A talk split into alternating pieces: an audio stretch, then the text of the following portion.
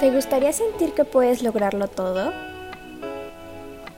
Mi objetivo en este podcast es que te conozcas, reflexiones, aprendas, pero sobre todo descubras cómo amarte tal y como eres. Yo soy Miroslava Márquez y te doy la bienvenida a Algo Más que Imagen, el podcast.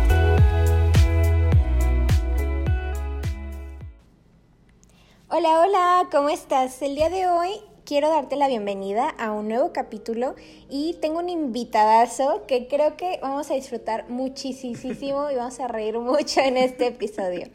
Creo que juntos somos bomba.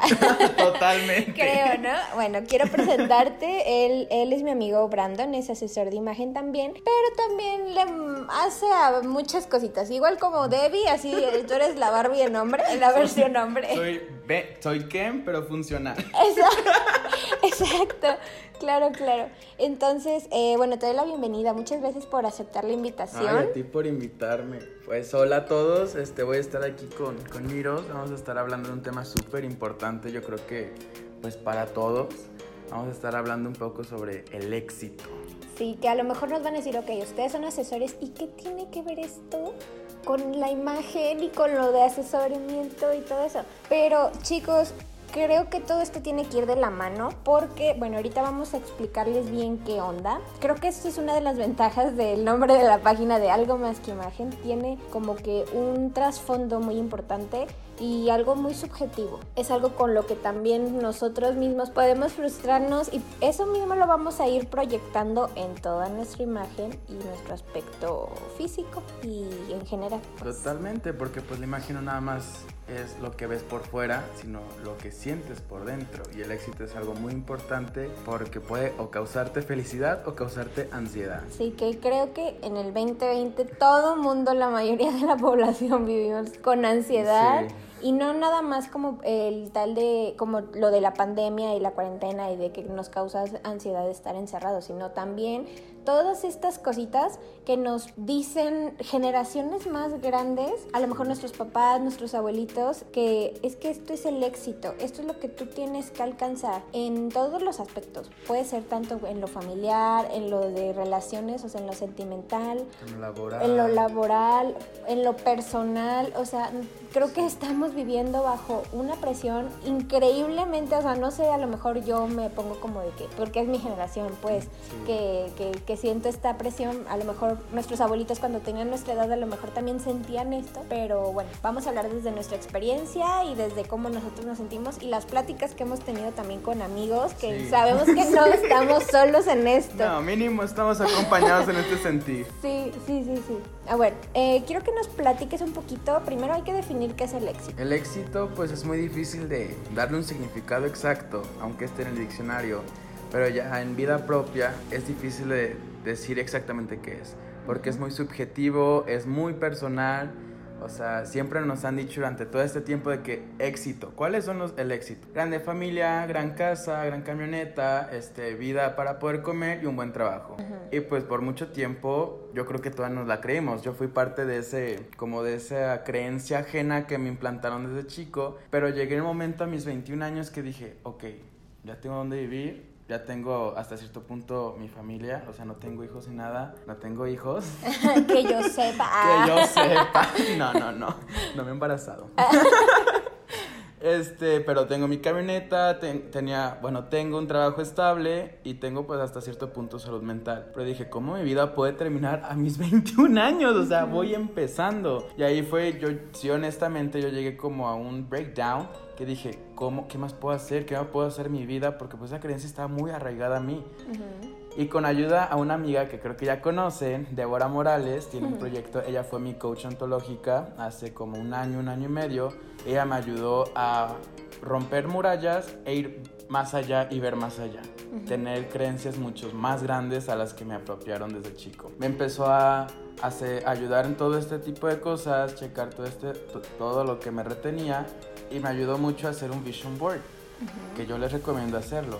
Un vision board es plasmar como en un collage grandote o chiquito o digital, como ustedes prefieran, imágenes de cómo tú te ves en 5, 10, 15, 20 años, como tú prefieras, y obviamente se va a ir renovando, porque reitero, el éxito actual no es el éxito que voy a buscar en cinco años. Claro. ¿Por qué? Porque somos personas cambiantes, somos personas que vamos evolucionando cada día y no podemos ser la misma persona ni buscar las mismas cosas durante 50 años. Exacto, y eso es súper chistoso porque, o sea, y yo creo que en este año lo vimos más que en cualquier otro, o sea, Totalmente. las personas que iniciaron el año en enero, por lo menos a mi alrededor, no son las mismas que van a terminar el año, o sea, No. son totalmente distintas. Una, y la verdad es que la mayoría, o sea, no, yo no me he encontrado con una persona que haya cambiado para mal. Muchos crecieron personalmente, aprendieron muchas cosas, o sea, la resiliencia, la paciencia, o sea,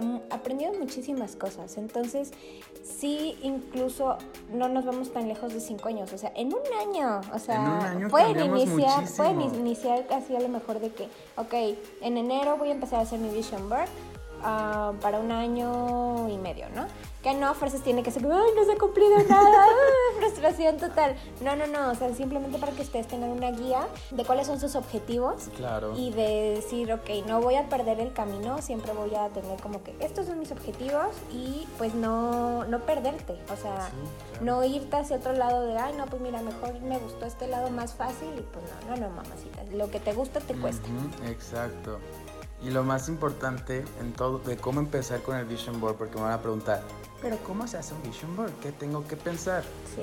Algo que nunca en mi mente había llegado hasta que Debbie Mucha me lo gente mostró. no los conoce. No, Pues no, de ver, creo que ahí tú tienes una publicación, Tengo un post donde se, donde hablo un poquito eh, los pasos de cómo se hace un vision board y la importancia de él, pero vamos a platicarles. Para quienes no han visto el post, vayan a, a buscarlo ahí a la página de algo más que imagen en Instagram o en Facebook también está. Y bueno, aquí nosotros vamos a platicarles un poquito. Sí, pues más que nada un Vision Board te sirve para darte un camino a ti mismo al que seguir para no sentirte perdido. Pero tampoco hay que ser muy exigentes porque no todas las metas vamos a poder completarlas porque, por ejemplo, mi Vision Board del enero no voy a poder completarlo porque hashtag COVID, ¿verdad? Claro. Me atrasé muchísimo, pero no es cuestión para mostrarte en vulnerabilidad y darte un ataque de ansiedad. Para nada, o sea, hay que ser flexibles con nosotros mismos, o sea, a veces se puede, a veces no, a veces se puede más de lo que habías puesto y es normal. O sea, no hay que estarnos atacando, autoflagelando. ¿Por qué? Porque todo esto viene desde el niño interior, desde las heridas del niño que tenemos dentro. Si nosotros nos empezamos a autoflagelar, todas esas metas que teníamos, nuestro niño como que nos reclama y nos empezamos a sentir mal.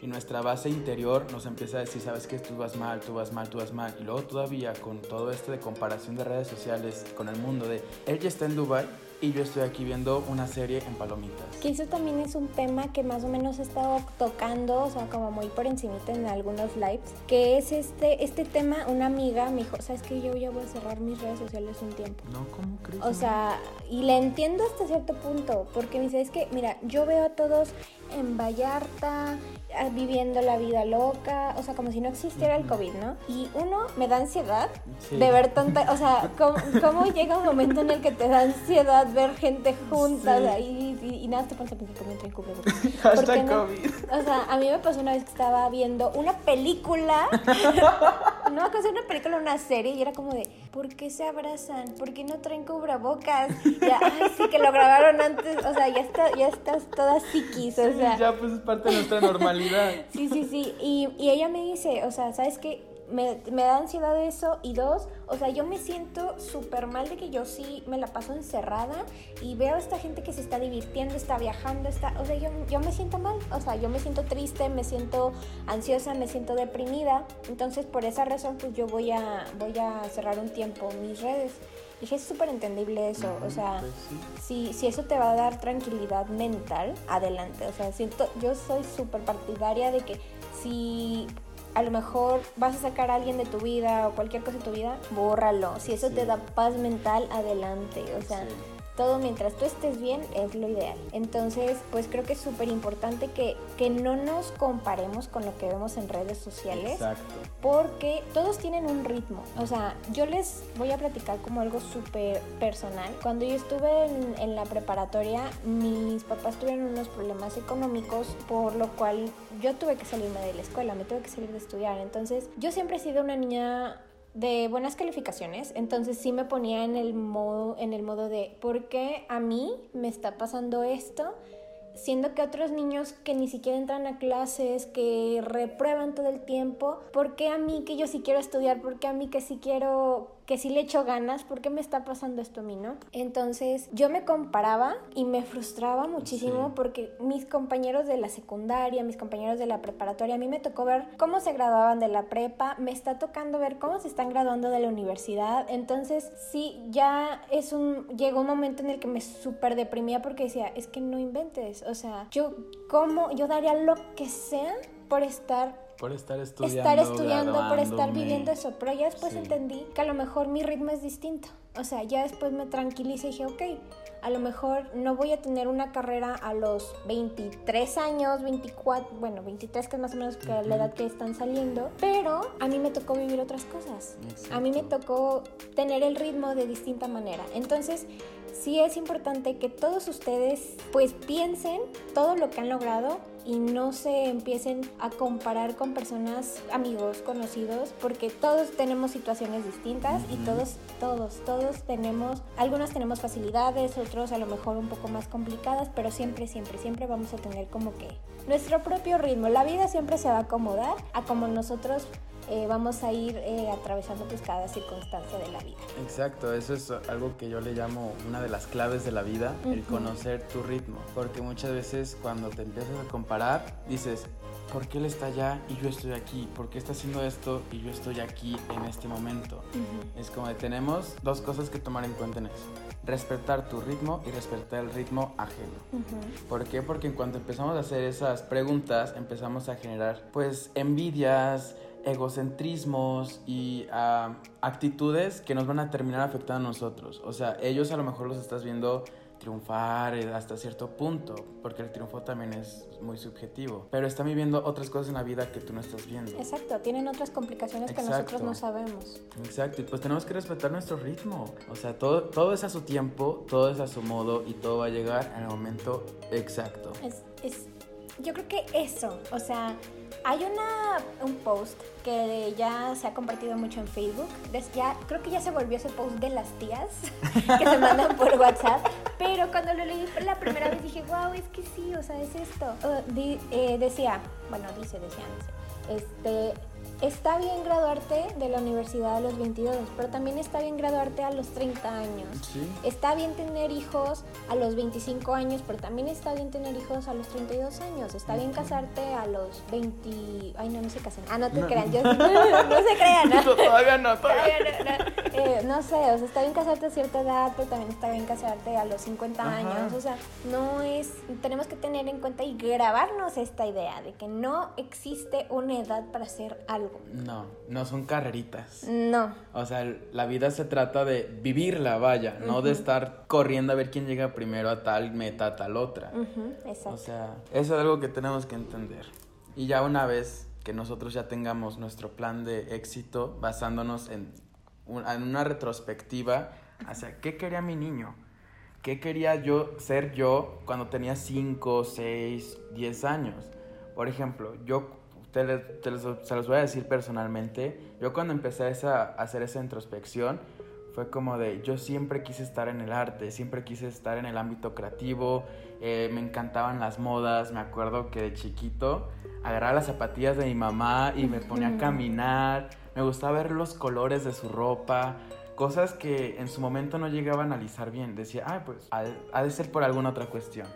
Pero ya haciendo esta introspección fue como, de, a mí siempre me encantó vestir a las personas. Siempre me encantó crear cosas de modo artístico. Y ahorita que soy asesor de imagen, porque hasta en ese entonces yo era asesor y era como de, no me está motivando. ¿Por qué? Ahí fue cuando entendí fue que yo nací para hacer esto y no, no lo tengo que soltar por la ansiedad o los miedos, inseguridades que estoy teniendo ahorita. Ok, teniendo en cuenta qué es lo que quería hacer, qué es lo que quiero ser, qué es lo que quiero obtener de la vida, lo plasmé en mi Vision Board lo puse en mi vision board, lo tuve ahí como motivación y algo chistoso que pasa es que no te das cuenta que estás completando las, las metas. no, estás, no te das cuenta que vas progresando, pero lo estás haciendo y eso es algo muy padre porque, o sea, ahorita me pongo a pensar de cuando inició el año y digo, wow, crecí muchísimo. Sí. Y ayer estaba preguntándome, ¿por qué no he crecido? Sí, sí, sí. Eh, es, es, mira, si a esto le sumamos, hay una llamada crisis de los 20, así como hay crisis de los 40, Ah, hay una bueno. crisis de los 20, sí, sí, sí. O sea, hay unos que lo viven a los 25, otro a los 22, otro a los 20 años, otro así, ¿no? Entonces, creo que es una constante crisis en la que hemos vivido este año. Entonces, Sí, crisis sí. por dos. sí, entonces sí es importante que sí tengan como algo, pues sí, algo planeado, algo que, que les pueda dar una guía, pero pues también es importante que sepan que no porque hagan el vision board ya todo por arte Ah, de no, magia no, se, no, se no. va a cumplir y todo. O sea, en el momento en que ustedes están haciendo su vision board o empiezan a hacer cualquier cosa, empiecen a visualizar todo lo que ustedes quieren lograr, empiezan a subir su vibración. Sí, No sé si a lo mejor, yo soy muy creyente de todas las energías, vibraciones, todo eso. Entonces, cuando uno empieza a vibrar con, las con las cosas que uno quiere, todo se empieza a acomodar y todo se empieza a alinear para que X o Y, o sea, por a lo mejor yo quiero un chicle. ¿No? Y yo empiezo a vibrar, "Ah, quiero un chicle y voy a trabajar por este chicle y claro, yo voy a obtener mi chicle. Exacto. Entonces es como de, oye, eh, llega una persona y, ay, oye, ¿qué crees? Me acabo de comprar una caja de chicles y ya me súper empalagué, ten, te regalo uno. Ya tuve mi chicle. Sí, O sea, exacto. Siempre llegan de maneras súper chistosas, súper sí. curiosas, o sea, el universo se mueve súper gracioso. Y muchas, muchas personas dicen, tú pide y se te dará. Entonces Exacto. empiezan a practicar esas, esas, hay que ser muy específicos y también tener mucho cuidado con lo que uno pide porque sí se vuelve realidad. Así como cosas buenas, también atraemos cosas malas. Así es. Yo le llamo los tres pasos de la ley de atracción. Sí. Una vez que empiezas a visualizarlo, lo dices. Por ejemplo, lo del chicle. Pero ese es el primer paso, en este caso el vision board. Una vez que tienes y fomentas tu propio camino, no es nada más sentarte a ver tele, a ver qué pase. Sí, No, tenemos que trabajar en ello. Obviamente no te vas a saturar de cosas, porque eso ya lo vamos a hablar más adelantito. Pero sí tienes que empezar como a decir, ok, si yo quiero mi chicle o si yo quiero alguna otra cosa, ¿qué necesito hacer sí. para conseguir mi chicle? Sí, y muchas veces ahí llega algo que se llama el síndrome del impostor, que no sé si has escuchado o has profundizado en el tema. Pues más o menos, no sé mucho. Bueno. A ver. Para, te platico a ti y a todos ustedes un poquito de lo que es el síndrome del impostor. Esto es ah, cuando nosotros sabemos que queremos algo, ya sea eh, trabajar en algún lugar, lo que sea, o sea, hasta en una misma relación amorosa, lo que sea, ok, de- decimos, muy bien, yo ya sé lo que tengo, soy lo, sé lo que soy, entonces voy a empezar a trabajar por ello. En- empezamos a trabajar y todo, y llega un momento en el de que tú mismo empiezas como solito a contarte un cuento de, no, pero ¿y si no soy suficiente? Y si no lo, si la riego, si no lo logro, todos esos son síntomas del síndrome del impostor. No sentirte suficiente, sentirte un fraude, sentirte, o sea, como si no estuvieras haciendo bien las cosas. Y eso también va ligado con el autosabotaje. Wow. Ahora todo tiene ¡Eh, sentido. boom! Eso me completó muchísimo. Y sí, la verdad sí pasa. O sea, pues yo creo que tiene mucho que ver con el autosabotaje, el síndrome del impostor, porque una vez que tú no te la crees, la persona o quién eres, tú mismo te empiezas a sabotear mediante microacciones que son inconscientes y no te das cuenta. Por ejemplo, a mí me pasó hace como un año aproximadamente también, cuando empezaba con mi crisis, antes de Débora. Ok. Este, yo empecé a motivar a mucho de que Ay, quiero estudiar esto, consultora de imagen, me gusta, gracias a ti. Este, y dije, voy a abrir mi página, voy a hacer esto, voy a hacer el otro. Pero empezó con el síndrome del impostor y me empecé a decir a mí mismo, no soy suficiente. A lo mejor necesito estudiar más, necesito ver más cosas. Me- yo mismo me llené de, Ideas. de ideas mi cabeza. Obviamente, pues primero yo soy como muy de, si tengo problemas, me gusta solucionarlos, me Claro. gusta ir por ellos. Yo soy así, porque, ok, ¿qué necesito hacer? Empecé a estudiar cursos de marketing digital, de marketing, empecé a estudiar uh, psicología del cliente, empecé a estudiar, o sea, leer libros de cómo vender, o sea, to- me llené de libros, de información de todo y me saturé de tanto, o sea, gracias al síndrome del impostor que ahora ya tiene nombre, Sí. este, me empecé a saturar tanto Y te empezaste a autosabotear. Ajá, exacto. Con esas microacciones que según esto eran buenas para mí, porque ah, necesito cosas, pues lo voy a aprender. Pero como fueron demasiadas cosas para mí, me empecé a desviar. Empecé a dejar de publicar en mi página, empecé como a decir, pues, pues ¿qué hago? O sea, si ya no, no pude con mi página, ¿qué más puedo hacer? Nada. Me empecé a ir para abajo, otra vez empecé como a, medio caer en el hoyo, dejé de un poco de lado todo lo de asesoría de imagen, o sea, no, no trabajaba, no tenía nada amoroso, mis relaciones estaban yendo para abajo también por lo mismo. Porque una vez que falla algo, es como el cuerpo humano. Si te falla el riñón, empieza a afectar otros, otros órganos. Y si no te lo atiendes, pues terminas pues muy afectado, muy enfermo, ¿no? Sí. Eso esto es igual. Si algo te ataca, ya sea laboral, sea en el amor, si no lo empiezas a tratar o a mejorar, se va infectando todo tu, tu árbol, tu árbol genético del pensamiento, yo le llamo así. este, pero sí, así me pasó a mí. A mí también, a muchos, o sea, yo ya les conté un poquito. Yo me o sea, fue tanto que me tuve que ir a Monterrey, o sea, de que un break, porque de verdad yo creo, la verdad no sé qué hubiera pasado si me hubiera quedado aquí en Guadalajara. yo creo que ya no, no, nada de esto existiría y estaría dedicándome a, no sé, X cosas. Vender tortas. Yo creo, sí. Que no tiene nada de malo, pues. No, no, no, pero, pues no es tu... No es lo que yo quisiera, pero, o sea, sí, sí fue mucho el, el no creerme suficiente, pues sí, o sea, el no darme ese valor, que de plano sí fue de que, ¿sabes qué? Mi, mejor amiga me dijo, ¿sabes qué? Vente a Monterrey. O sea, acá pues ya acá piensas las cosas, te distraes un rato y todo. Entonces yo así de, sí, vámonos. sí, porque de verdad que todas mis amistades también, no todas pues, pero muchas eran tóxicas. O, o yo era la tóxica, porque era como de, o sea, sí quiero estar contigo, pero qué hueva. es que sí, sí pasa. Sí, sí, sí quiero tu amistad, pero me da mucha hueva. No quiero la responsabilidad emocional. Exacto. Exacto. Entonces, sí, eran muchas cosas que sí tuve que trabajar y créanme que todo es un, una, una responsabilidad, adquirir una responsabilidad y un constante tropiezos y levantarte y volverte a tropezar y todo. Pero creo que al final, si tú miras hacia atrás y ves todo el camino que has recorrido, a la edad que sea que, que lo hagas, creo que es súper, o sea, sí te das cuenta de, wow, o sea, neta, yo no sé cómo llegué aquí. Exacto, y de hecho esa es, es la respuesta para combatir el síndrome del impostor. Empezar a hacer introspección y retrospección de todo, de todo lo que has hecho. Porque en el momento que haces tu lista de logros, dices, logré todo esto.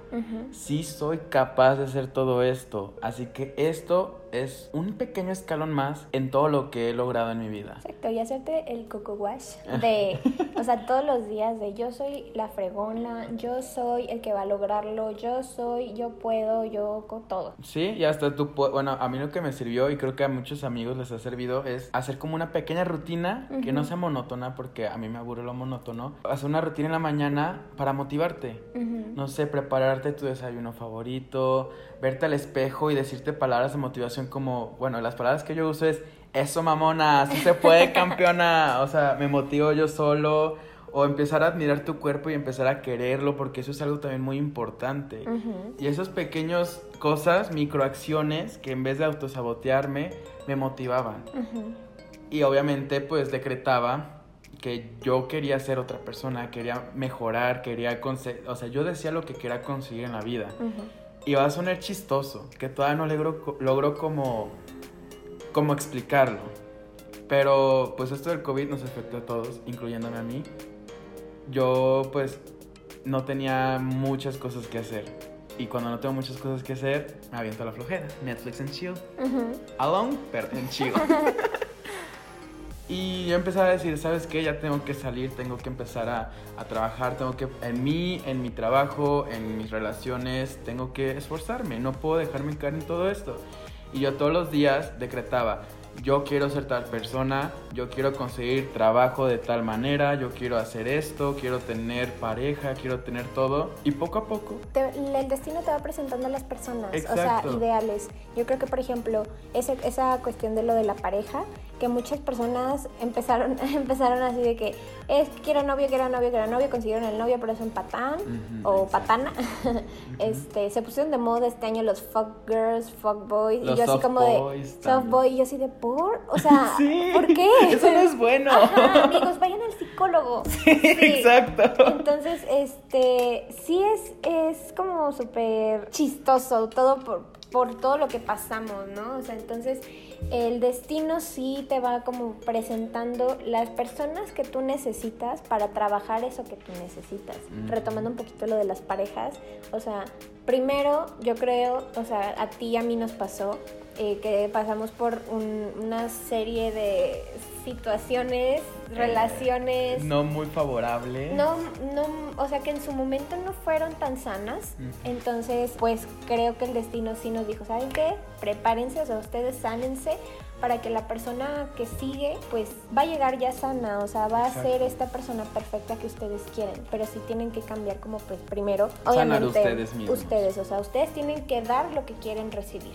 Sí, y eso es eso lo último, dar lo que quieres recibir. Porque algo que he aprendido en todo esto que ha pasado en el último año es todo lo que tenemos en la vida física es la proyección de lo que tenemos adentro.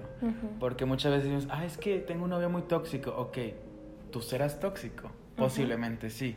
¿Cómo conseguir algo bueno o algo pues que te ayude en la vida sanando con- tú primero, interiormente, de la manera que tú sientas adecuado? Ir al psicólogo, este, ir al bosque, no sé, hacer introspección, meditar, hacer yoga, cosas que te traigan paz mental, que te traigan una salud mental. Yo recomiendo el psicólogo. Yo- Claro, yo sí. voy al psicólogo y no saben cuánto me Y ayuda. todo el mundo tiene que ir al psicólogo. Sí, o sea, aunque, mental. aunque a lo mejor no digan, o sea, eh, creo que afortunadamente ya estamos en una generación en la que se quitó el estigma de quien va al psicólogo es porque está loquito y mal y todo mal, ¿no? O sea, Eso es muy problemas. vintage. O sea, sí, qué vintage.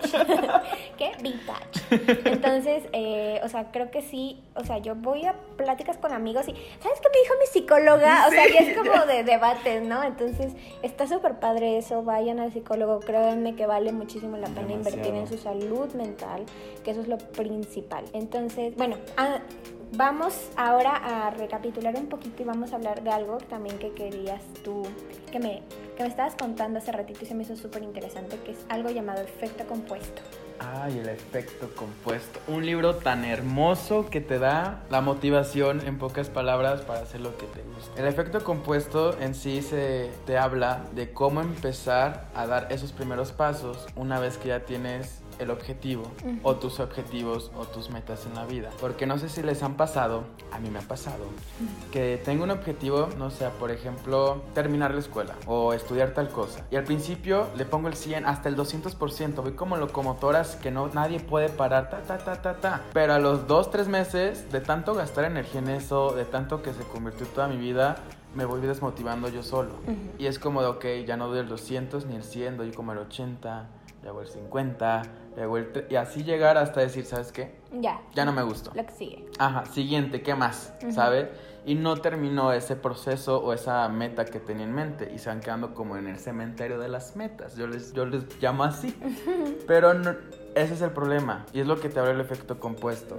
No, da, no ponerle todo de ti porque te empiezas a cansar, te empiezas a gastar a ti mismo. Tu propia mente se cansa. Sí. Es como un músculo. Pongámosle que la motivación es como un músculo. Si lo empiezas a trabajar mucho, termina atrofiándose, termina Lastimándose y desgarrándose. Exacto. ¿Y qué es lo que pasa después? Quedan resentimientos. Por ejemplo, el típico me lastimé la rodilla. Todos ent- me entenderán, o muchos, que cuando hace frío, una vez, aunque haya disque sanado hasta cierto Te punto, duelen las te duelen las rodillas. O algún desgarre que hayas tenido, te empieza a doler con el frío, porque son cosas que van quedando en- Resentidos. Exacto. Y eso, y eso es la, la motivación. No hay que darle todo, hay que empezar poco a poco. Por ejemplo, si quieres, no sé, comer saludable, que es, creo es la meta de muchos aquí que están escuchando. No vas a luego, luego a tomar una dieta estricta. De, o sea, hoy quiero y mañana empiezo la dieta estricta. Te va a servir. Los primeros tres meses, dos meses, dependiendo de la persona. Pero hasta vas a sufrir. Exacto. Y ese no es el, lo, lo ideal, pues. No, porque una el comer saludable no es, no es tomarlo como un trauma. Ay, no debería de ser. No, es un estilo de vida. Y como tanto, como un estilo de vida debe empezar natural, fluido. Así que si tú quieres empezar a bajar de peso, no vas a empezar tra, tra, tra. Puedes ir empezando quitando el refresco, Ajá. las papitas, o sea, cositas. Pequeñas, que te van a ir llevando a logros más grandes. Por ejemplo, si te comes seis pedazos de pizza, Ahora te comes dos. te comes a lo mejor no tanto, lo que tú consideres, tres, cuatro, y cada semana vas bajando. Vas bajando, vas bajando hasta... A lo O ya no mejor- comes pizza cada semana. Eh, comes pizza a lo mejor una vez a Ajá, cada dos semanas. A lo mejor lo puedes utilizar como un premio cada 15 días o cada Exacto. mes y no te vas a comer seis. Porque tampoco es, o sea, Atascarte. atascarte, exacto. A lo mejor uno o dos por el antojo. Ujú. Y eso te habla del efecto compuesto. Y es parte de las claves del éxito. O sea, si tú buscas, pongamos, ya tienes tu vision board. Ya sabes cómo empezar. Ok, por ejemplo, yo quiero conseguir, pongámosle, un trabajo en Microsoft. Algo muy, muy grande, que a lo mejor lo voy a conseguir, a mi punto de vista, me pongo la meta que en 7 años yo estoy ahí. Ok, ¿cómo vamos a empezar? Primero, saber cómo programar. Claro. Empiezas a tomar un cursito. Hay muchos cursos, en mucha, ahorita hay muchas facilidades. Está Creana, está Teachler. Hay muchas plataformas que te dan diplomados, cursos para que no estés tan perdido o hasta para aprender al 100% un tema. Y no son muy caros y lo que me gusta mucho es que te da tu propio tiempo. O sea, no es como de de lunes a viernes pasamos a ir de 7 de la mañana a 4 de la tarde. Es "Ay". no, o sea, Ujú. tú puedes ir programando tus propias clases. Una hora un día, 30 minutos otro día y así. Poco a poco, o sea, no hay necesidad de, ahora sí como decía mi abuelita, quien abarca mucho, poco aprieta. Exacto. Así que hay que ir con pequeñas porciones de, mo- de esfuerzo hasta poder acostumbrarnos a esas y luego subir al siguiente escalón. Medianas porciones, grandes porciones de esfuerzo y poco a poco lo vas a sentir natural. Sí, Y- se va a convertir en un hábito y un estilo de vida. Exacto, y ese es el objetivo del efecto compuesto. Poder hacer tus metas o la vida que tú quieres tener y hacer como un estilo de vida, no como un esfuerzo, un sacrificio. Porque en el momento que en tu mente le dices, tengo que sacrificar esto o me va a costar, tu mente va a decir, ah, ok, necesitamos esfuerzo de más y no lo va a sentir natural. Y cuando tengas la pequeña oportunidad de no hacerlo, lo va a aprovechar tu mente. Ya sea en la dieta, ya sea en el trabajo, ya sea en el ejercicio, ya sea en el amor, en cualquier cosa. Y una vez que caes en eso, te va a gustar, porque te va a causar satisfacción de tanto trabajo en, en todo este tiempo. Esa satis- satisfacción va a ser como de, ok, me gustó esto, vamos a darle otra vez. Y otra vez. Y luego en vez de una vez cada mes, una vez cada mes, va a ser una vez cada día. Y te vas a ir desmotivando, vas a ir perdiendo el rumbo y es cuando otra vez esa meta la pasamos al cementerio de las metas o de los objetivos. Y pues no es el caso. Las metas son para cumplirse porque es bien para nosotros. Es para nosotros ser mejor persona y cumplir todo lo que queremos en esta vida. Ujú. Ok, bueno, ya para ir como cerrando el capítulo, vamos a hacer un resumen de los puntos importantes. O sea, de los puntos más relevantes de, pues, de toda la plática. Creo que lo primero es que el éxito es subjetivo. Totalmente. O sea, el- tu éxito no va a ser el mismo que el mío. Y eso está bien. Sí, está súper bien. O sea, eso no quiere decir que estemos mal y vivamos mal y todo erróneo, ¿no? Dos, tenemos que dejar de tener el síndrome del impostor. Sí. Creernos suficientes porque somos suficientes. O sea, si ustedes han estudiado, si ustedes le han dedicado tiempo, eh, dinero, esfuerzo a algo, ¿por qué no? Ponerlo en práctica hoy. Exacto. ¿Y por qué no serían suficientes? ¿Qué les han dicho o qué los impide de hacer estas cosas? ¿O qué es ser insuficiente para ustedes? Ujú. Trabájenlo, piénsenlo, medítenlo. Exacto. Número tres, también detectar el autosabotaje. Es súper, súper difícil hacernos conscientes de que, son, de que nos hacemos autosabotaje. Entonces es importante que estemos monitoreando durante el día todos nuestros pensamientos y en cuanto vayamos así de que, ah, no sé, estás por terminar tu trabajo final o la tesis o la, no sé, quizá algo muy importante y empiezas, es que no, es que no, me, me voy a reprobar. Sí, pensamientos catastróficos. Es como de, no, no, no, o sea, lo... Polarízalo. Lo, exacto, lo reviertes y, po- ¿no? O sea, quedó increíble. Obviamente tienen que echarle muchas ganas y ser los mejores y todo, o sea, tratar de ser los mejores o dar lo mejor de ustedes, pero sí es como de, no, o sea, yo di lo mejor, yo estudié, yo todo, ¿por qué jodidos no voy a poder lograrlo? Totalmente puedes, porque un esfuerzo siempre va a traer algo bueno. Exacto. Y eh, cuatro, tres, cuatro, ya ni sé en qué número El vamos. número cuatro, cuatro. el número que vayamos es no compararte con los demás. Si te quieres comparar con alguien, compárate con tu yo mismo. O sea, con tu yo de hace un mes, con tu yo de hace un año. ¿Por qué? Porque el objetivo es que siempre tú te mejores. O sea, que tú vayas mejorando y vayas creciendo. Entonces, si a lo mejor de la persona que tú eras hace un año al día de hoy no estás orgulloso, te sientes insatisfecho, ahí hay un foco rojo que hay que trabajar. Y debes de A partir de ahorita. en cuanto termine el podcast, va a mejorarlo. Exactamente. Y pues bueno, el último punto que sería lo del efecto compuesto. Sí, el no pedirte de más, porque Exacto. es un músculo. De- Si tú sientes que 30 minutos de estudio es suficiente para ti, date esos 30 minutos y descansa. Muchos dicen que 5 minutos, pero somos personas diferentes. A mí me sirve 30 minutos más, 30 y 30, dando y dando. Si 50-50, trabajo 30, descanso 30, trabajo 30, descanso 30. Exactamente.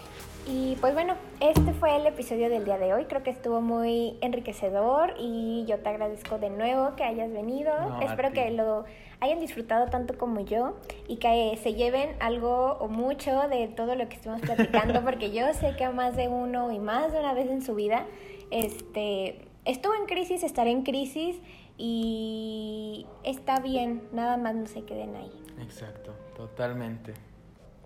Ok, pues entonces eh, no olviden seguir a Brandon en sus redes sociales. Cualquier cosa, duda, sugerencia, lo que sea, pueden escribirme a mí en algo más que imagen. O también, bueno, tú. También pueden venir conmigo con mucha confianza, los voy a atender.